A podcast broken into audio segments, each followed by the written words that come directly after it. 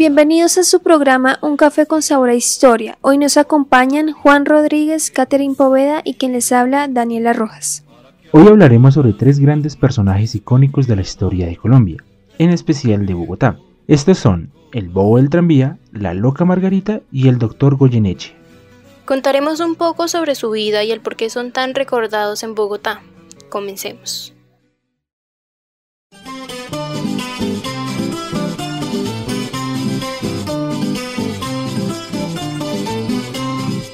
Nuestro primer personaje será Antonín, un joven capitalino que se dio a conocer en la época de los tranvías en Bogotá entre inicios y mediados del siglo XIX. Antonín era un joven bobo de nacimiento que vivió en la Candelaria.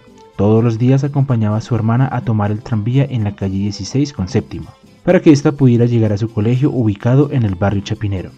Ella era una joven muy bella y coqueta. Cuando subía al tranvía llamaba la atención de todos los hombres que viajaban en él, Aún así, ninguno era capaz de hablarle, solo hacían contacto visual con ella, ya que Antonín se sentaba a su lado y no dejaba que los demás le hablaran, pues era bastante celoso.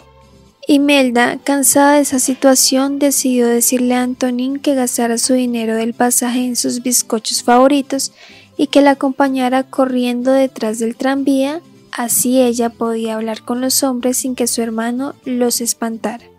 Días después, Imelda y su pretendiente decidieron escaparse, pero para lograr esto, debían deshacerse de Antonín, al cual mandaron a comprar bizcochos, creando así la distracción perfecta para huir. Al salir de la tienda, Antonín se dio cuenta que su hermana no estaba y empezó a correr detrás del tranvía para alcanzarla. Al no encontrarla, entró en una fuerte depresión y decidió no volver a su casa. Desde ese entonces las calles eran su hogar y su lugar de trabajo. Antonín corría todos los días detrás de los tranvías en búsqueda de su hermana, pero no la encontraba. Después de tanto correr, aprendió cómo dirigir el tráfico en la capital y luego fue nombrado jefe de la circulación y tránsito de Bogotá en la estación de tranvía ubicada en la avenida Chile con carrera 24. Con su nuevo cargo se le asignó un viejo uniforme militar que él portaba todos los días con orgullo. Siempre se le veía con la gorra roja y negra, chaqueta verde, pantalón amarillo y las señales de pare y siga.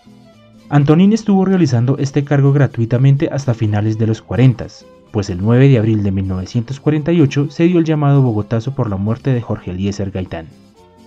Luego de este evento, Antonín se le veía vagar sin rumbo por las calles capitalinas, pues no tenía a su hermana ni a sus tranvías porque los habían dañado en el Bogotazo.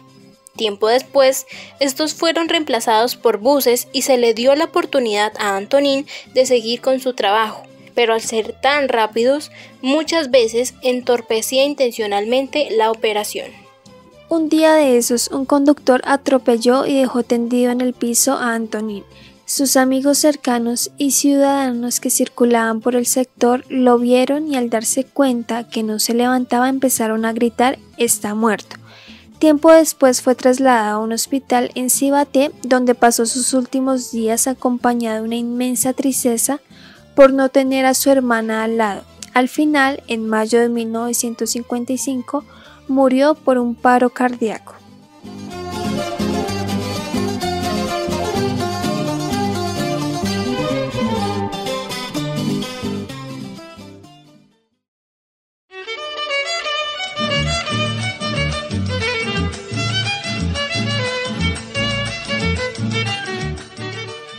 Ahora vamos a hablar sobre Margarita Villaquira o más conocida como la loca Margarita. Ella era una maestra que vivía junto a su familia en el municipio de Fusagasugá. Su marido fue uno de los soldados que luchó en la guerra conocida como la de los mil días a favor del Partido Liberal, pero murió en la batalla de Palo Negro. A causa de esto, comandantes del Partido Conservador asesinaron a su único hijo de 20 años, quemaron su casa y tuvo que salir desplazada de su querido pueblo que la vio crecer. Llegó a Bogotá a una casa grande, enterró a su hijo en el cementerio central junto a sus queridos héroes del Partido Liberal. Ella prometió llevarle rosas rojas como el color de su partido y visitarlo todos los días. Además, rezaba el Santísimo Rosario e imploraba para que descansara en paz. Después de orar en el cementerio, se dirigía a la Catedral Primada de Colombia. a la capilla del Sagrario, a la iglesia de San Agustín, de San Francisco, de la Capuchina, de la Tercera, de Nuestra Señora de Chinquinquirá y a Lourdes. Margarita empezó a enseñar a trabajadoras sexuales, habitantes de calle y drogadictos, a quienes invitaba a su casa para que comieran, se bañaran y aprendieran de catecismo y urbanismo para hacerlos mejores personas. Ella era fiel seguidora del general Rafael Uribe, y después de la guerra, este fue asesinado por dos campesinos que no estaban de acuerdo con él. Margarita lo vio morir en sus brazos y este hecho fue lo que la hizo perder la poca cordura que le quedaba. En la época de 1930-1942, por las calles, parques y plazoletas de los barrios de La Candelaria, Las Cruces, San Victorino, entre otros sectores, se veía deambular a la loca Margarita, una anciana bajita, muy hermosa, de cabello rubio ensortijado, con una diadema de girasoles en su cabeza, y también andaba descalza. La loca Margarita empezó a volverse incrédula, ya no creía en los sacerdotes ni en las monjas o iglesias, ya no ayudaba a las personas que antes les enseñaba, se le veía en el Capitolio Nacional, la Plaza de Bolívar y hasta el Colegio Mayor de San Bartolomé, y exclamaba, ¡Que viva el Partido Liberal! y gritaba con más fuerza abajo el Partido Conservador. Pero ella no estaba sola en sus recorridos. Junto a ella la acompañaba su mejor amigo el negro Chivas, otro habitante del centro de Bogotá, oriundo del Chocó. Fueron tan cercanos que Margarita lo esperó en su lecho de muerte para poder despedirse de él. La loca Margarita nunca perdió su vocación de maestra y decía que había que enseñarle a leer y escribir a toda la gente. Cuando los niños y niñas se le acercaban o pasaban por su lado, ella sacaba la cartilla La alegría de leer y se las mostraba. La loca Margarita murió a causa de una neumonía a sus 82 años, a principios de 1942. En agradecimiento por su compromiso con la causa liberal, el partido pagó su sepelio. Sus restos yacen en el cementerio central, al igual que los de su hijo. Por muchos años la tumba estuvo decorada con flores de intenso rojo. Dicen que la loca Margarita inspiró al ingenio del maestro Milciades Garavito para que en su honor compusiera una canción. No olvidemos su historia. Ella representa la vida de muchas mujeres y familias que han sufrido la violencia a causa de esto, han tenido que ver a sus seres queridos muertos y salir de sus hogares siendo desplazados. A pesar de que esto sucedió hace años en Colombia, aún en la actualidad sigue pasando este tipo de hechos.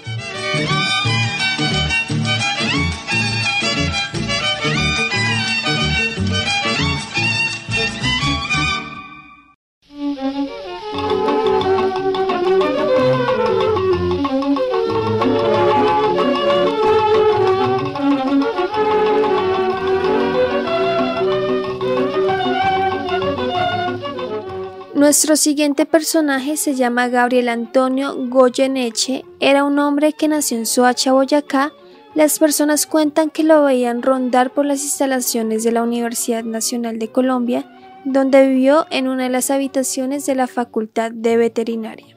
Desde muy joven tuvo varias inclinaciones, entre ellas y quizás la más importante, ser presidente de la República. Es por eso que se postuló desde el año 1958 hasta el año 1974. Tenía en mente una propuesta para crear una marquesina con el fin de proteger a Bogotá de la lluvia. Más adelante esa idea se cambió y decidió implementar las fuerzas aéreas atacando las nubes de la ciudad.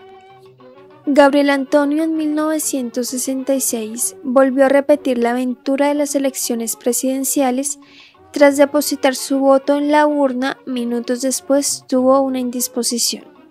Tuvo en mente pavimentar el río Magdalena. Para esto contaba con cemento y arena, elementos vitales para su construcción. Como también tenía la idea de convertir la chicha, una bebida fermentada, en champaña, un tipo de vino espumoso. Goyeneche se destacaba por ser un comunicador hábil al tener facilidad en las palabras. Cuando hacía discursos las personas se daban cuenta de su excelente humor, demasiado original y deslumbrante. Cada vez que exponía algún programa utilizaba su euforia como herramienta indispensable para enganchar al público. Gabriel tenía la necesidad de diseminar sus pensamientos e ideas de cualquier manera posible Es por esto que fue cliente de tipografías e imprentas de tamaño pequeño y se destacó por ser un excelente pagador. Goyeneche falleció en 1978 debido al declive que tuvo su salud física.